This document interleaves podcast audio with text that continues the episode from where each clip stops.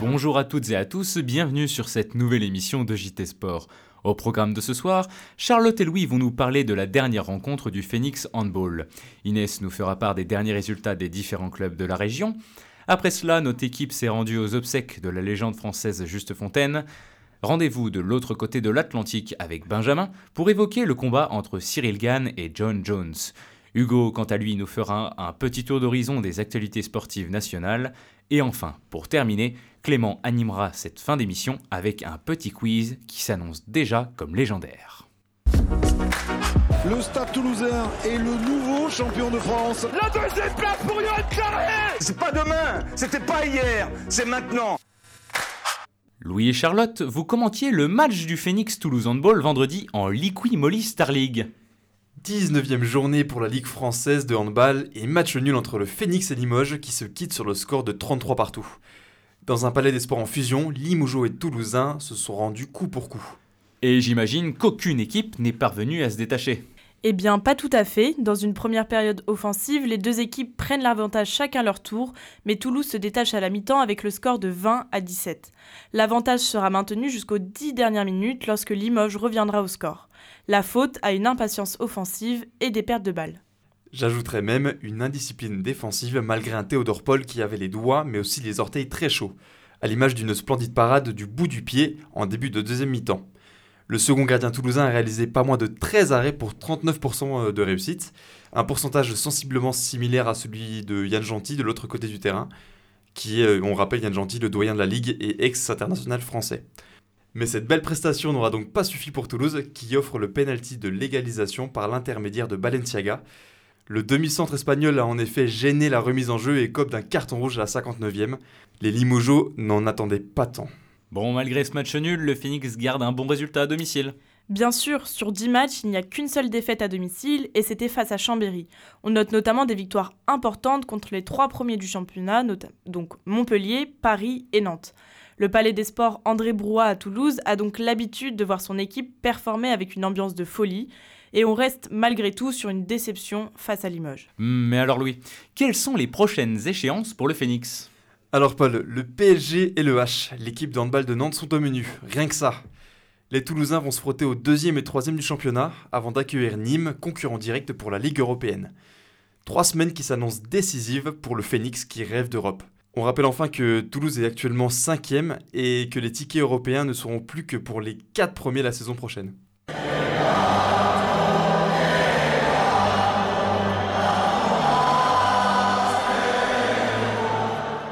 Direction maintenant les autres clubs toulousains pour un retour sur les résultats des matchs de ce week-end. Un dimanche ensoleillé pour le stade Inès.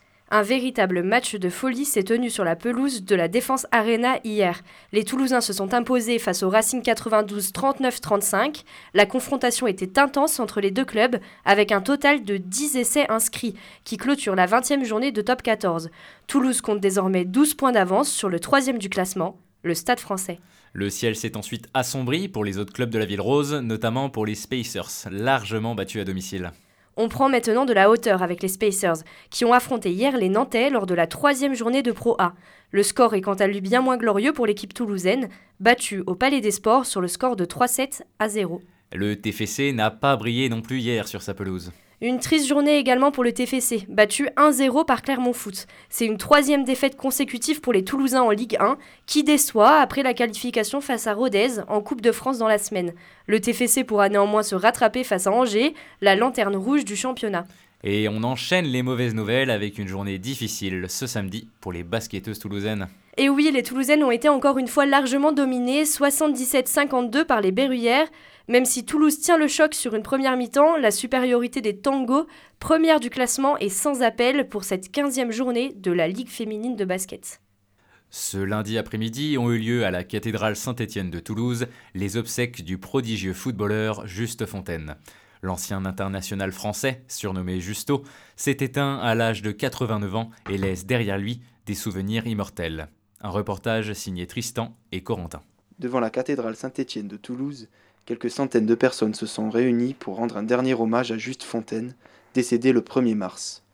Une perte pour le football français qui a poussé certains à faire un long voyage. Je viens de l'autre bout de la France et ce monsieur que va qu'on va honorer là, c'est en fait ma génération. Nombreuses personnalités du football étaient présentes. C'est le cas d'Alain Giresse et de Jean-Pierre Caillot, président du Stade de Reims. Justo Fontaine, c'est une légende pour le Stade de Reims. Si le Stade de Reims c'est aujourd'hui un club avec un, un palmarès, c'est une histoire aussi exceptionnelle, c'est parce qu'il y a eu des joueurs exceptionnels qui ont joué il y a déjà maintenant bien longtemps.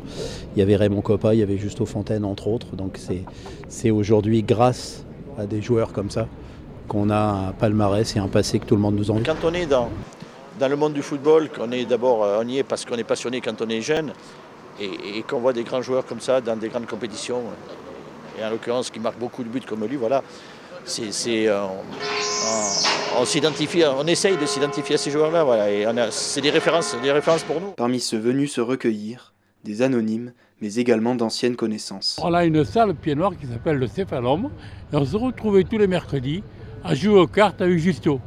C'était un honnête homme au sens du XVIe siècle, oui.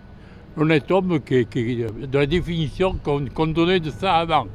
C'est vraiment quelqu'un de mentalité parfaite. Et je connaissais euh, Juste Fontaine depuis 50 ans, parce qu'il a été mon entraîneur. J'ai même joué avec, avec, son frère. Et donc euh, le football nous a unis. La France dit ainsi au revoir à une figure emblématique du football mondial. Si l'homme est parti, ses records, eux, resteront. C'est un footballeur euh, formidable parce que il a des records qui ne seront jamais battus. Le record du, du, de 13 buts pourra peut-être être battu. Mais le record qu'il a du nombre de buts marqués par sélection, personne ne le fera. Mesdames, messieurs, prosternez-vous C'est bien fait. Extraordinaire Extraordinaire, va bien jouer Mon objectif prochain, c'est de tout soulever. Ça a cogné dans la nuit de samedi à dimanche dans la cage à Las Vegas pour l'UFC 285. Et Benjamin, tu vas nous faire un retour sur la cinglante défaite du Vendéen Cyril Gann face à l'Américain John Jones. Avant cela, tu souhaitais faire une petite rapide présentation de ce qu'est le MMA. This is the moment you all been waiting for. Oh oui, beaucoup ont attendu ce moment. Certains ont peu dormi.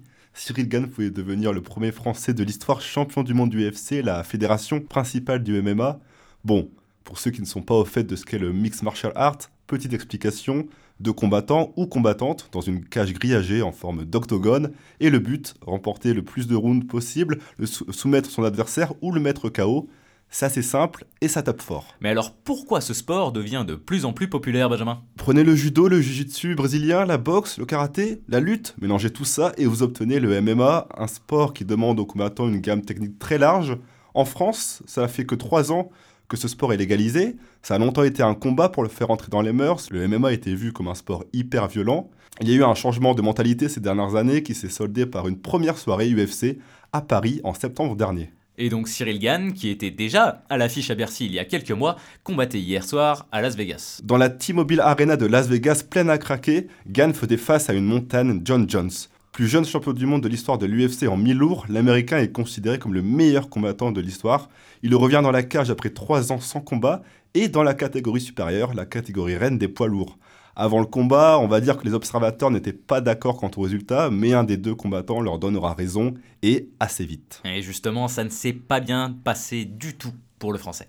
Un tremblement de terre, un séisme, 2 minutes et 4 secondes ont suffi à John Jones pour faire taper, pour faire abandonner Cyril. On l'avait vu faible au sol pendant son combat contre Francis Ngannou il y a un peu plus d'un an. Une guillotine bien placée sur la première projection au sol a été fatale pour le français. En deux minutes, des mois d'entraînement et l'espérance de tout un pays se sont envolés. C'est ça aussi le MMA, tout peut se terminer sur un coup de coude, un crochet ou un étranglement.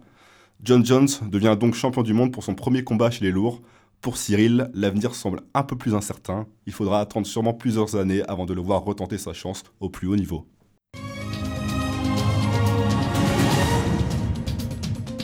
Du foot, du foot et encore du foot, mais pas que. Ce week-end a été riche en rebondissements, Hugo. Impossible d'être passé à côté de cette stat.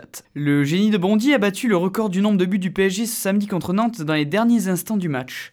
Kylian Mbappé s'est offert son 201e but. Il surpasse désormais l'Uruguayen Edinson Cavani et le bras droit de César, Zlatan Ibrahimovic. De bon augure avant le match retour contre le Bayern Munich mercredi.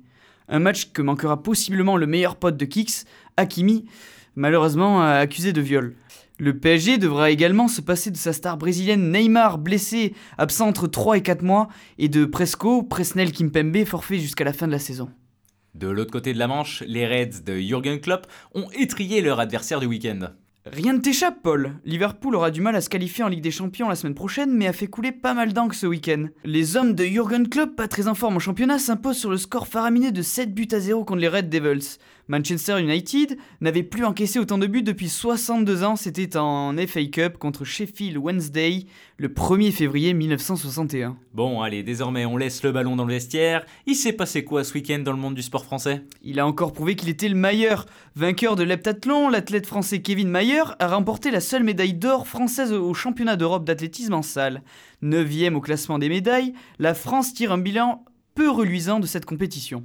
Et hier, les roues ont chauffé de nouveau, Hugo. Et ouais, on a eu le départ du célèbre Paris-Nice. En tête de file, les deux derniers vainqueurs du Tour de France, Jonas Vingard et Tadej Pogacar. C'est le champion de Belgique, Tim Merlier, qui s'impose au sprint hier. Aujourd'hui, Mats Pedersen s'impose au terme d'un autre sprint à Fontainebleau. Il s'adjuge le mythique maillot jaune. Tadej Pogacar, lui, ne faiblit pas. Tout comme lors de la première étape, le Slovène remporte le sprint intermédiaire. Fort de 12 secondes de bonification en deux jours, il prend la deuxième place au classement général de la course. Et du rayon à l'enjoliveur, il n'y a qu'un pas. Montez le volume, rendez-vous au premier virage, la Formule 1 est de retour. Hier, les 20 pilotes se sont élancés sur le circuit de Bahreïn. Supermax a tué dans l'œuf un quelconque suspense. Parti en pole, Verstappen n'a laissé aucune chance à ses concurrents. Son écurie, Red Bull, réalise même le doublé. Son coéquipier, Sergio Pérez, finit deuxième devant l'inusable Fernando Alonso, 41 ans, et troisième à Sakir. A noter l'abandon du modégasque Charles Leclerc au 41e tour. Son moteur l'aura lâché. Côté français, le bilan est morose. Enchaînant les fautes, Esteban Ocon concède trop de pénalités et décide d'abandonner après 43 tours. 20e sur la grille de départ, le français réussit tout de même à terminer 9e.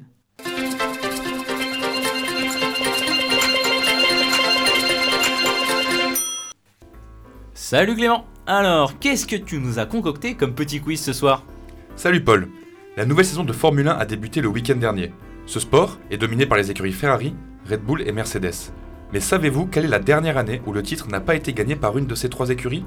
Donnez-moi l'année, le constructeur et le pilote. Alors, euh, comme ça je me lance, je me dis peut-être 2009 pour l'année, constructeur je dirais, allez, Brown GP et le pilote Jenson Button? Waouh! Mais tu es trop fort Paul. C'est la bonne réponse.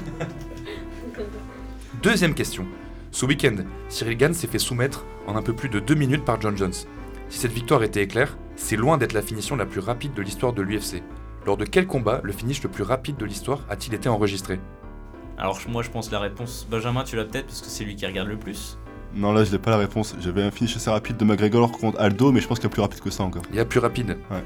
C'était qui alors? C'est Jorge Masvidal contre Ben Askren avec le genou euh, sauté euh, dès le début.